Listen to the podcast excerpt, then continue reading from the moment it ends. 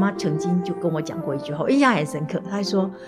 我如果生长在你们这个时代，我不会是今天这个样子，我不会只做一个妈妈。”啊，嗯，我我觉得，那我们也听过一些奶奶辈的人讲过类似的话，就是说，其实他们在那样子的时代里面，他们没有太多选择权。那如果有选择权的时候，其实他们会做一些不一样的东西。对，我觉得有些人就让我们看到，他虽然可能是在那个时代里面长大，但他们还是长出一朵花来，他还是有不同的东西。所以我觉得这个东西就放到张家的时候，我们就很希望能够把这样的精神跟情怀放进去。嗯，就是说我如何透过女主角翻转。欢迎光临。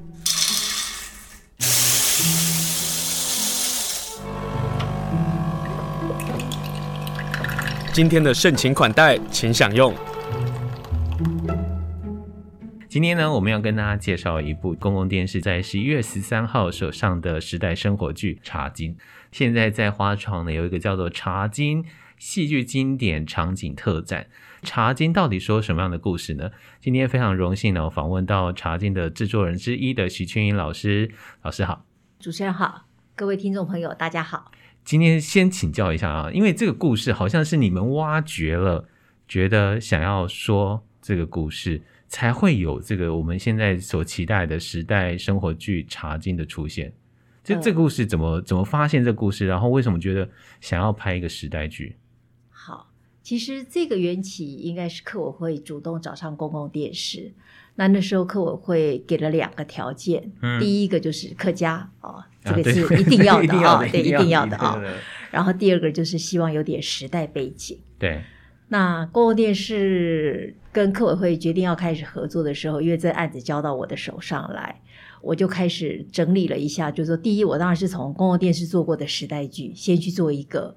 理解、哦，然后也跟目前。呃，媒体比较多做时代的东西相关的一些影视作品来做一些比较。嗯哼，我们都知道，就说，呃，其实我们比较常看到，就是时代有呃政治的议题、社会的议题，对，呃，庶民百姓的问题。然后客家这一块，因为我过去也参与过客台的工作，对，所以我我们也做了一些戏剧，是跟时代有关的，像大将许邦兴，嗯，呃，落日的这个杨日松老师，呃，我们非常有名的法医，嗯，那也做了一些呃比较庶民生活的，像呃茶叶啊、稻米啊，呃，我们都做过，呃，香蕉，甚至像香蕉这样的产业。嗯，那我们我就在思考说，那我们现在。又有机会可以来做时代剧，其实是非常开心的。嗯，那也希望说，在这么多样多元的已经有的影视作品里面，呃，这部戏能不能有一些不一样的东西给观众？所以就去看了很多资料，看了很多历史。那刚好就是呃，我看到了廖运潘先生写的。呃，一套给他家里子孙的一套书，叫做《想到什么就写什么》。嗯哼，那这边也小打广告一下哈。好，他们家已经把这个书呢重新的编写，哦，预计在十一月十一号由联经出版，啊、叫做《茶金岁月》。茶金岁月，对对对，你刚刚说九本书，所以它现在是很浓缩成一本，但是也是很惊人的数字哈。Okay, okay, 对对，字数上面也是十万以上这样子。Uh -huh, uh -huh. 那呃，我们就在里面看到非常多有趣的东西哈。第一个当然就是廖先惊人的记忆力。所以他把他们，不管是他的家族、他的丈人，然后他岳父这边江阿兴的家族，还有很多他们经商的层面，当时怎么去做一些呃与外国人做生意也好，或者是怎么在茶叶市场里面去打转，这些东西都写得非常的清楚。嗯哼，那我们就看到很多有趣的内容，所以我们就想说，哎。如果我们从一个生意人的角度来切，对，这个是在台湾影视作品里面比较少的，嗯啊，那我们又不想做所谓的生意人跟家族之间的一些冲突，嗯，因为这样可能就变成另外一种剧种啊，另外一种剧 就是不太一样的方向，okay, 所以呃，当时我们设定就是说，希望是呃所谓商生意场上的，嗯、那其实正经正经不分家，对啊，对不对？对，所以我们也就想说，那经济面一定就可以带出政治面，所以我不用特别去琢磨政治面，嗯，政治面就在那儿，它是活生生就摆在我们每个人眼前，而且活生生告诉我们在一九四九年国民政府来到台湾之后。包括美方的这个波折，是是，就说一个故事，它就旁边的轴线就出来了。对对对对，哦、所以我们当时其实，呃，我我自己就觉得说，哎，那我如果可以从一个商业、有个生意人的角度来，那对，我没有给自己另外一个期许，就是说我要挑战海陆强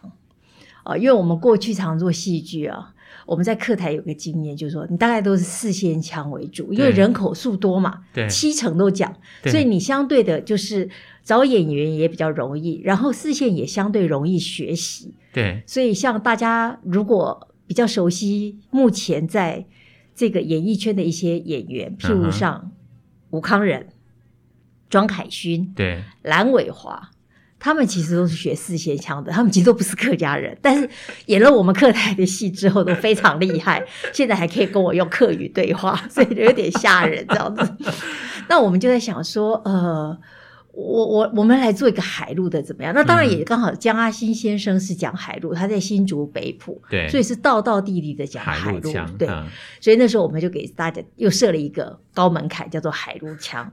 然后再下来呢，又又不甘心，我就觉得说，那我既然做生意，我那个节奏一定要很快，对，我就不能太拖。哦，对，我我喜欢茶经的原因是因为那个节奏是快的，它不是一直拖的。是是是，嗯、所以我们在写本的时候，我们就很注意这个东西，就是说我的节奏要很快，然后我所有面临的挑战要一关比一关更难，嗯，否则就没有办法凸显我在里面。如果我碰到难关都差不多类似，其实对观众来讲那就疲乏了。所以我们给自己设了几个门槛之后，我们当然就开始写本啊，就开始一直一直写本，一直写本这样子。嗯、所以其实这个故事的过程大概是这一块，就是做茶的，对。然后北埔的江阿新的原型，然后我们也参考了一些做茶的生意人，对啊，我们做了非常多的填调，对。那我们在做这个北埔的时候，我们又想说，我如果只做北埔茶商，其实坦白讲，它就是一个 local 的故事，嗯哼。对不对？然后它即使是占了我们台湾的茶的一半，但它还是 local 的故事。对对，它还是一个很 local 的故事。所以那时候我们就在想说，嗯、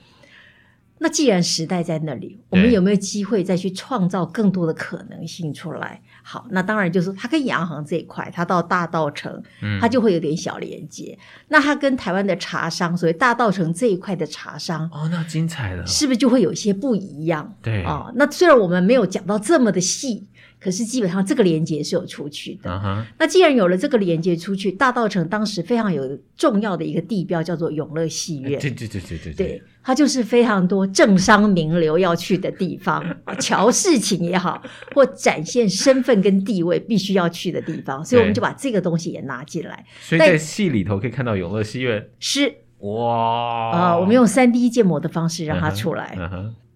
那因为这个样子呢，所以我们其实就觉得说，那既然时代还在那里，对，那呃，我们有没有机会再多加一点东西？嗯，那所以我们就在看资料的过程里面，其实我想我这一辈的，或者在我爸妈这一辈的，其实对于美元是非常熟悉的，嗯啊、呃，就是美国当时在一九四九在台湾，嗯，扮演一个非常重要的角色。那我们就去爬出这段的历史，我们再想看有没有机会也把它放进来。嗯，在看资料的过程里面，就发现说，哎，其实当时的美元不是只有面粉来而已，嗯嗯嗯，不是只有大家穿的什么面粉裤啊、面粉内衣啊这种事情，毛衣啊什么。对对对对，啊、不是只有这些哈。嗯、呃，它其实台湾非常多的经济建设，嗯，民生物资。都是他们提供的，一年给台湾一亿美元，哦、一年一亿美元。亿对，大家如果有看剧的话，你就知道那个一亿美元有多大，在那个时代，是是是，对，对，就很可怕的数字。所以，然后也知道说，美元其实那个时候也帮助台湾，呃，就是我们现在的台肥公司，对，因为在新竹有个化肥厂，嗯哼，我们就在想说，有没有机会我把这个东西也搬进来，让这个美元化肥厂，然后跟这个。张家可以连成一个关系，农作物除了可以喂饱台湾的人民，还有当时从中国大陆来的之外，嗯、我们还有机会外销去赚外汇。对，所以我们就想说，哎，这个东西能不能整个把它连起来？所以我们就去创造了一个 KK 的角色。对啊，那这个 KK 的角色，它就是代表了美方，它代表了美元。然后来新竹准备盖化肥厂，嗯、找上了张家一起来合作、嗯、啊。张家就是我们在剧中设定的主人翁，嗯嗯，就江阿新他们家里头的故事。呃，不能说是他们家故事，因为那个是我们自己创的，我们借了他部分的故事，但自己编了更多的故事，所以我们不能用主人翁说姓江，我也不能说是江家的故事。故事对、哦、对对，好、嗯。但是这个剧啊。在这个整个的改编跟创造里头，我觉得艺兴就是呃张家的千金的艺兴的角色是很特别的，因为我们在说一个故事或者写一出剧，都有一个主轴或是一个精神。我看茶金，我们反而看到你们想要凸显在那个时代的女性的角色是如何去改变，因为光是有一幕的景是就是妇女吃饭。两个人是不同的桌子，嗯，可是当面对了家族包括茶叶的问题的时候，女儿在这个时候如何能够发声，如何能够勇敢去面对这时代的所带来的挑战？我觉得这是茶经最好看的地方，欸。哎，谢谢。呃，应该这么说，呃，我相信老一辈的人应该都不会否认我讲的这句话，就是客家人非常的重男轻女。对，然后呢？呃，很多女性其实不能够上桌吃饭。我不能讲说不能够，其实是没有。就是说，其实上桌吃饭的都是家里的男性。嗯，那妈妈也好，姐姐、妹妹、姑姑这些也好，其实都在厨房里面。嗯，啊，就随便吃一次，或夹着菜吃一次，或者是说男性吃完了下桌了，嗯，他们才吃饭。对。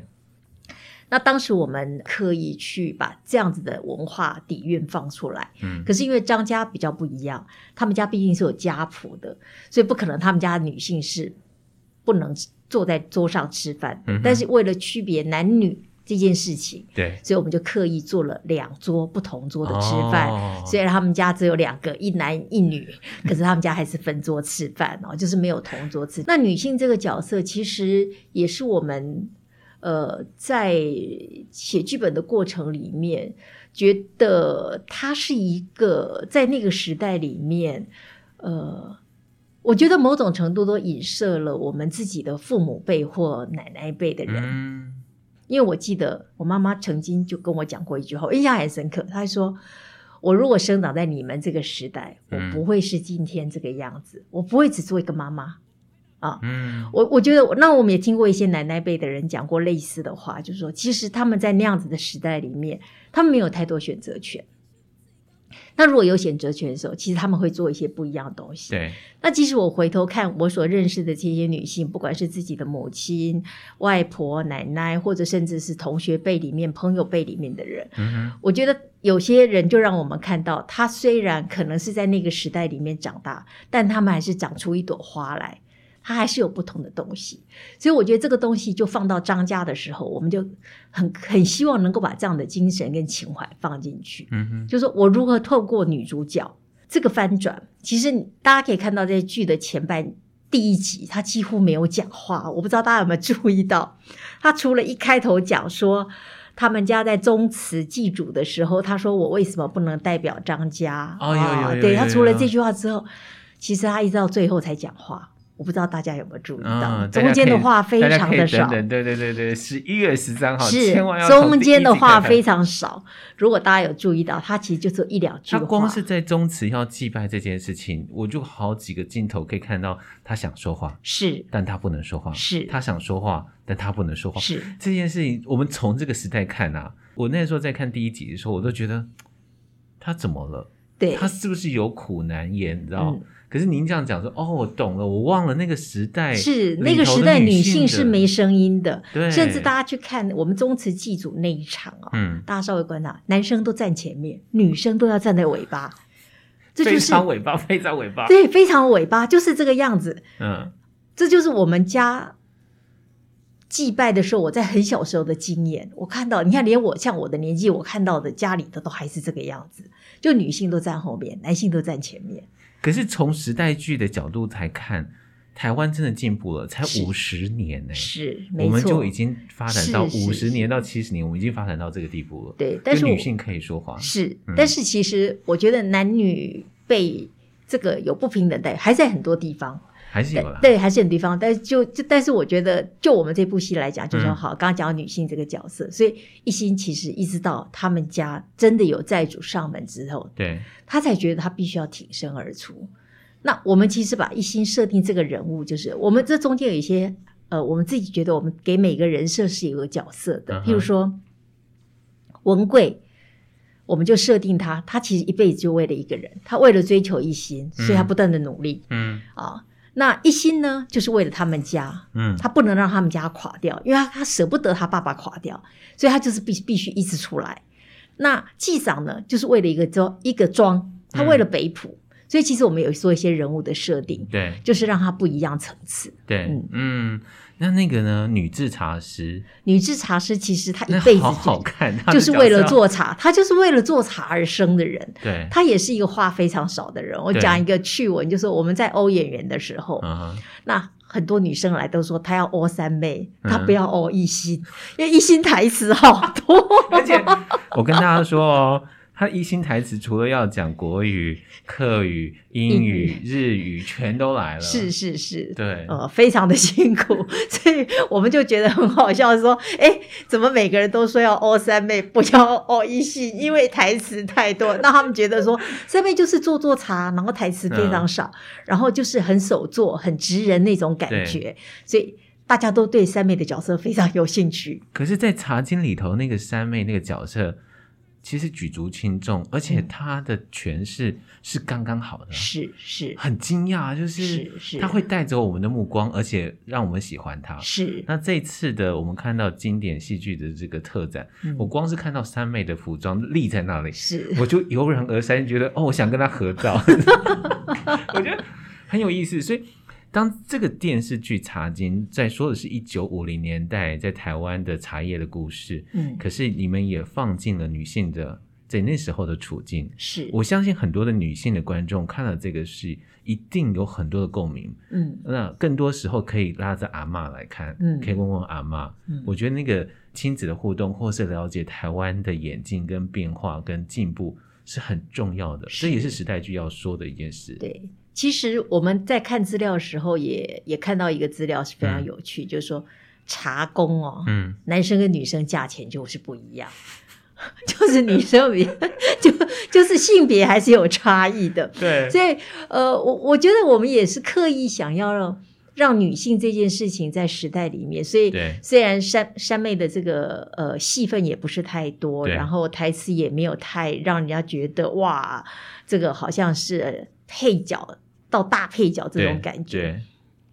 可是实际上我们就创造了一个、嗯、呃，我们期待那个角色应该要有的样子出来。嗯，有有。那我觉得演员也把它诠释的非常的好。嗯，嗯我觉得这出戏除了重要演员之外，旁边的小角色、小配角啊，真的都好好看。我觉得戏剧好看就在这里，不单单只是要看主角，还要看配角。对对对对，每个绿叶都是非常的称职。好。今天呢，就跟大家介绍在十一月十三号将在公共电视上映的《茶经》，而现在在花创呢也有《茶经》戏剧经典场景的特展，欢迎大家参加。来到我们节目呢，非常要感谢是制作人徐青云，特别留了时间和我们听众朋友们来分享《茶经》的故事。茶经的拍摄应该算是他们说绕了台湾两圈啊、哦，是。那其中有一圈呢是放在花莲，要非常谢谢公共电视以及有谢谢花莲有这么好的场地 让我们用。为什么会要选花创啊？呃，我我讲一下缘由好了。其实我们拍这部戏的时候，在初期的时候，我们自己就想过，说我拍新竹，嗯，我照理说场景应该要在新竹，对，对不对？对，对好。对可是我们新竹真的被我们用到的场地并不多，呃，第一个当然是牵涉到我们写的这个张家哦，他是一个大户人家，然后他们家的生意做这么大，事业做这么大，可可是现在新竹比较多能够被用到的茶厂，它其实规模相对的就是比较没有那么，嗯，规模没有那么大，这是第一个。第二个就是呃机器的部分，就是说当年的我们讲的 Jackson 的这个三十八寸铜面揉捻机，嗯哼。呃，也没有这么多啊，所以我们那时候在找场景的时候，当然就是全省已经设定了一些地方，因为我们在做剧本填调的时候，就知道大概哪里有什么地方。那找场景的时候，我们也希望就是说，当然新竹是我的首选，然后我们也开始看了很多地方。那那时候我们全省在跑的时候，我们就到花莲文创来，就就看看能不能有机会，这个场地也是可以用的哈。那我们很喜欢花莲文创，因为那时候不只是文创园区给我们一个很好的条件，愿意提供给我们，嗯哼，啊，也让我们呃在思考说，当我所有地方都找不到的时候，或者怎么样的时候，我其实在这里可以做什么？嗯，啊，那我们就继续找场地，所以我们茶金在台湾大概二十多个古迹，嗯哼，啊，都拍了戏，那。一直都没有办法决定是要在棚内拍。我们其实也想过说，我们到林口去片场去搭，嗯、然后在那边当主场景，因为这个很现实哦，就牵涉到预算嘛。啊、我搬到花莲来，啊、我有住宿费、交通费哦。我们当时还碰到那个泰鲁格出事啊，那段时间我们也在这儿拍，所以我的演员来来回回坐火车、坐车子都非常的辛苦，所以我们也也也那时候也在想，但是。我们又考虑到，就是说导演这边也好，或剧组这边也好，我们在拍摄端就想说，其实你在一个古迹里面搭建，那个味道是不一样的，因为建筑物是有温度的。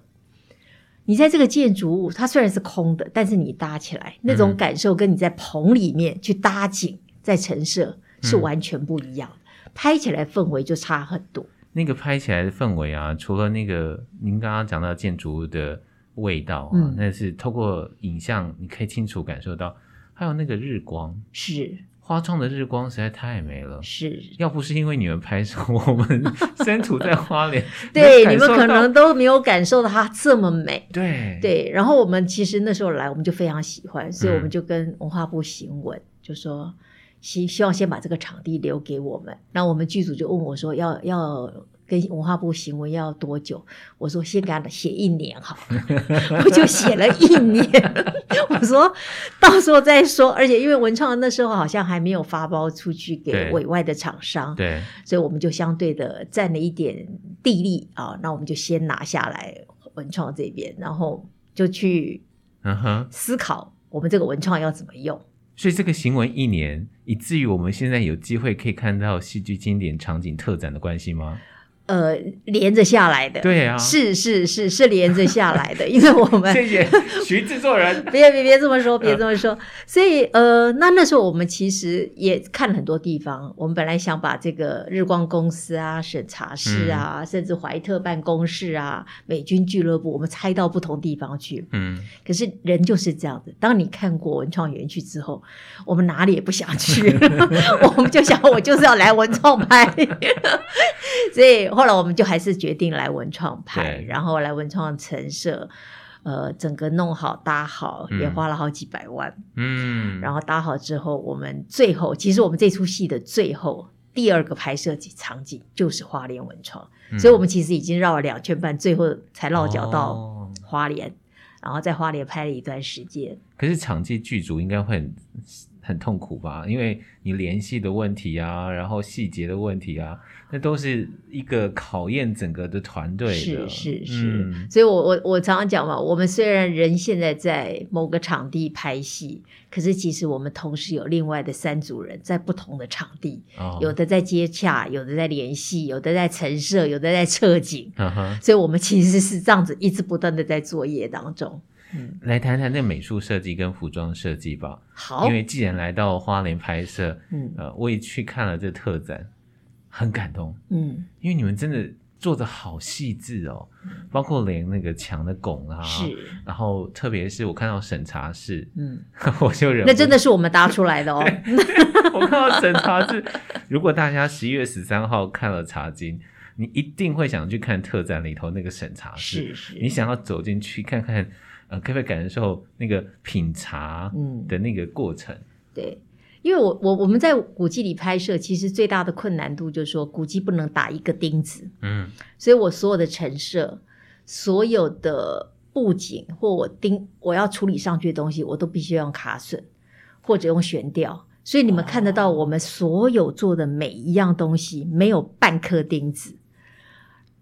没有一颗钉子都没有。包括我们在那个二楼日光办公室的屋顶，对，我们其实做了两侧斜的屋顶，那是我们吊上去的。嗯哼，呃，那我们就是用一些铁丝啊，用一些固定物，让他们可以撑在上面。嗯，那其实从我们拍完之后到现在，花了有好几次的地震，嗯，我每次都很紧张。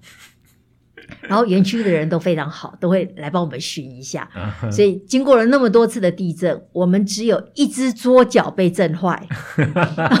只有一只桌脚，其他都没有任何问题。所以呃，我非常希望听到我们广播的观众朋友，可以告诉你的朋友，有机会真的来花莲逛逛。这个文创园区真的给我们一个非常好的空间，让我们可以搭设。茶金的主场景，嗯，然后让我们在这边可以把戏剧美美的拍出来，对，然后又有机会呃把这个场景留下来策展给大家看，嗯。那我们也非常用心的做了这次的策展，所以我想呃大家不会白走一趟，嗯，一定会满山的这个宝物带回家。他试图让我们看到一九五零年的茶叶的兴盛的时间，嗯，啊，包括它其中的设计很多的细节，那是美术设计。嗯那包括像是事后的增加一些的效果啊，视觉设计，嗯，也是可以在十一月十三号之后，我们透过查经惊讶到觉得我一定要去看这个策展。可是，在服装上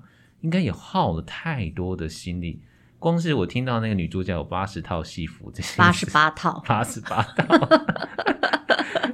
我觉得演艺兴这个角色应该演得很开心啊，很辛苦，很辛苦，因为一天拍好几场，他有时候一天就要换十套衣服，哇，所以非常辛苦。然后因为我们是横拍，对，所以有时候拍到，譬如说他在茶厂初期他是少女，对，发型就不一样。可是下一场戏可能他是中中间的阶段，他又要换发型，嗯，然后到尾巴阶段要又再换一个发型，所以其实那个时间我们都是要算很准的，嗯哼，嗯，所以他他其实相对是非常辛苦的。对，好，那今天跟大家介绍的是茶经哦，那访问的是制作人徐青云，跟大家讲介绍到为什么来到花创拍戏，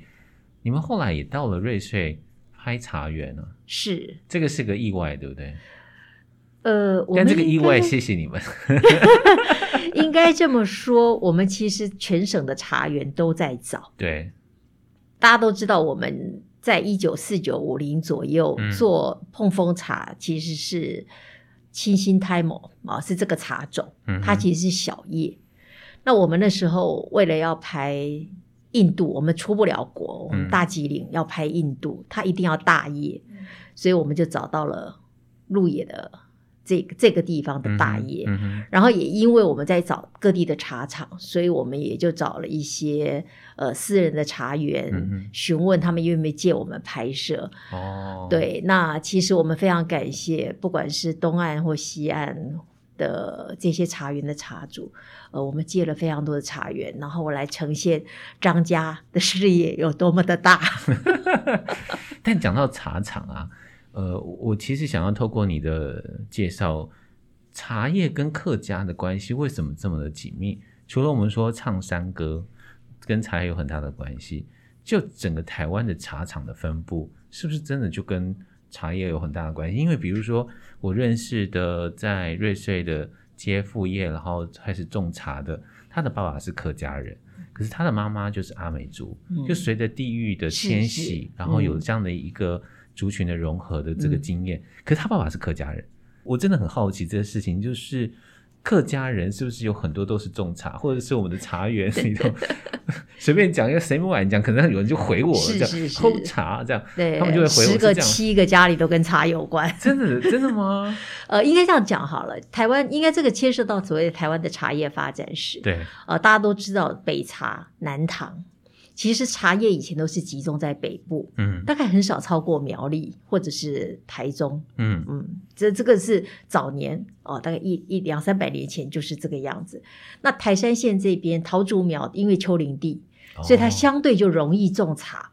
因为丘陵地其实你种稻子或种什么，其实那个是不太一样的哈。这、嗯、所以为什么平林啊、南港这种丘陵地啊？哦就是北部这边也是都是种茶的居多，其实应该就是这样子。所以其实其实早年我们在桃竹苗种茶的，它其实是到了这个做水运到了大溪大克凯溪下去，然后再从大溪运到淡水。对，其实它是走水路的，它不是走陆路的。嗯，哦、那呃，就日本时代来了之后，因为它呃希望这个大日本帝国。跟英国一样，它可以做红茶，嗯，所以它其实就引进了一大批的我们刚刚讲的大叶种的这个茶种进来，对，嗯、然后希望培育做红茶。那它富裕成功的地方，当然就是鱼池乡这这几个地方，嗯，好，这个就是一个所谓的开始。那呃，为什么花东这边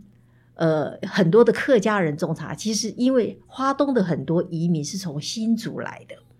哦，对，你看我问对人了，问对人不愧是，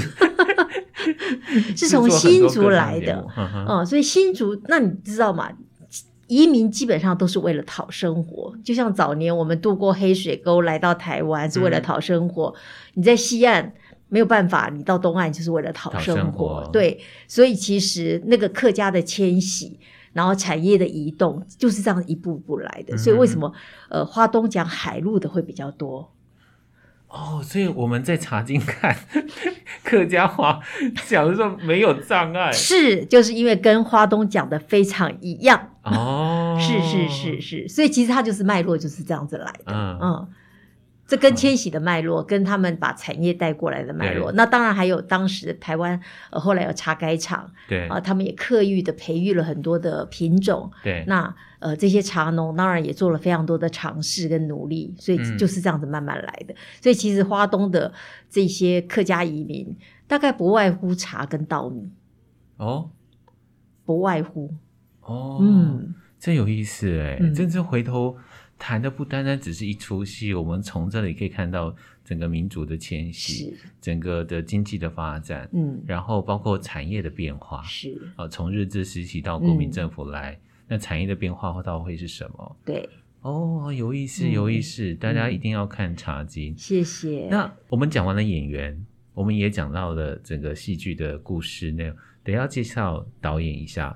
导演也是大有来头，是，是，是，可是你们怎么会去说服他要拍一个时代生活剧？但是我们与恶的距离哦，透析人性，非常厉害的导演。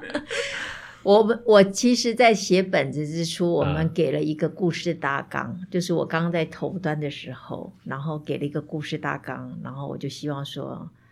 呃，当时在找演员，其实我我们第一个接触的就是君阳导演，对，然后君阳导演就拒绝了我们。好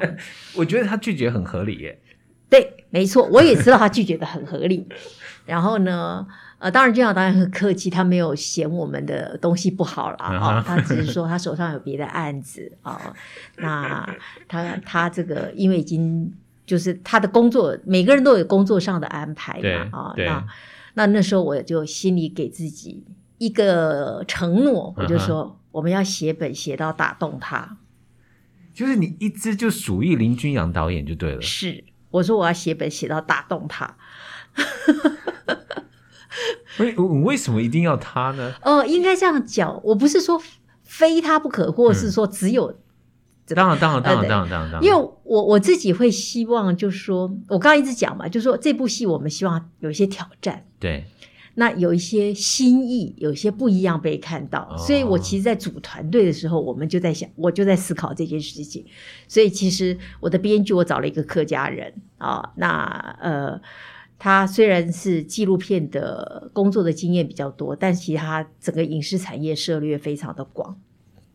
我们还叫他从大爱电视台离职来帮我写剧本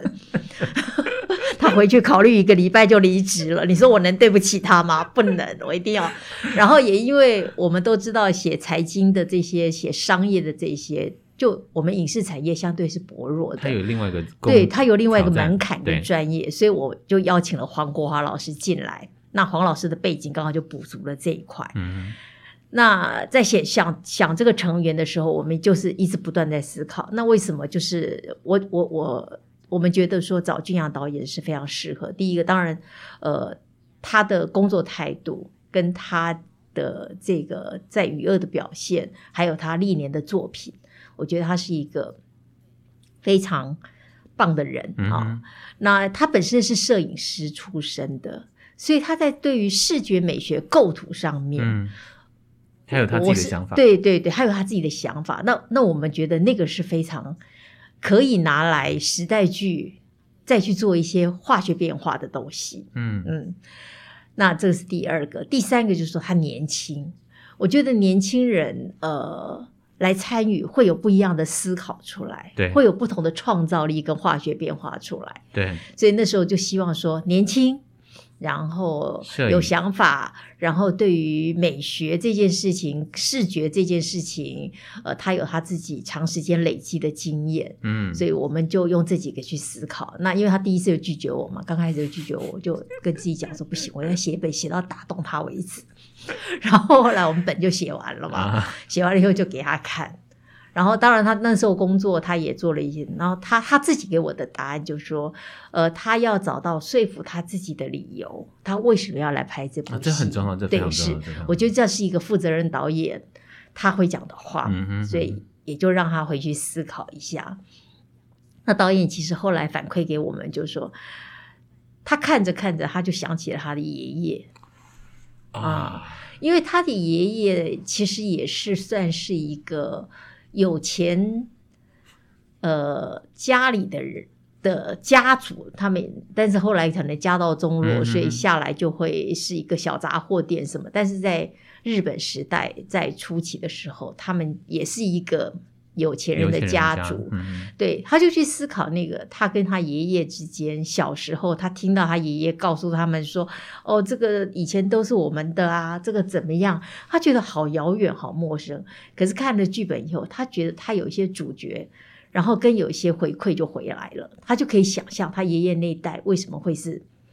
这样子讲话，嗯、哦，为什么会说我们家怎么样的？所以我我自己觉得，呃，非常感人。那他找到他。可以投射的，他觉得他接这部戏的目的性，所以他就进到我们这个剧组进来。嗯，那进来之后，当然我我觉得导演跟摄影还跟美术下了非常多的功夫。一个一个场景，一个一个镜头去构思，所以大家其实可可以在我们整出戏里面，呃，你有时候在第一集看到东西，你到了第十二集，嗯，同样一个镜头，但是是不同的时空背景的时候，它是有某种意义在的，这都是导演的设计，我觉得非常的棒。我每次只要看到这种东西，我都起鸡皮疙瘩。嗯，这也是呃，真正喜欢戏剧，不管是电影或者电视剧。呃，往往都会透过镜头是。去看到这个导演的风格，是去看到这个导演他想要说的话，嗯，然后所以请大家务必期待，因为他会有重播哈，是十三号公共电视先播，然后在 OTT 平台也会有播，所以来不及看的或你要停格慢慢看的都可以，或者是你要看第二遍、第三遍的，你都可以通过每一天有各式各样的平台可以观赏。那很重要的就是邀请大家，请记得十一月十三号开始在公共电视有《茶金》这出戏。包括了我们刚刚讲到的连玉涵、温升豪，还有刚刚拿下两座金钟的薛仕凌，还有刚刚我们说爷爷那角色是谁演的呢？郭子乾是、哦、这么多非常棒的演员，然后呈现出公共电视的时代生活剧。是、嗯、现在还有我们希望大家能够到花创有茶金，一定要去，对，一定要去，我真的去看了，我跟大家说。一定要去哦！今天非常谢谢制作人徐青云接受我们访问，跟我们好好介绍《茶金》，让我们期待这出戏的上档。谢谢，谢谢主持人，谢谢各位观众，谢谢，谢谢。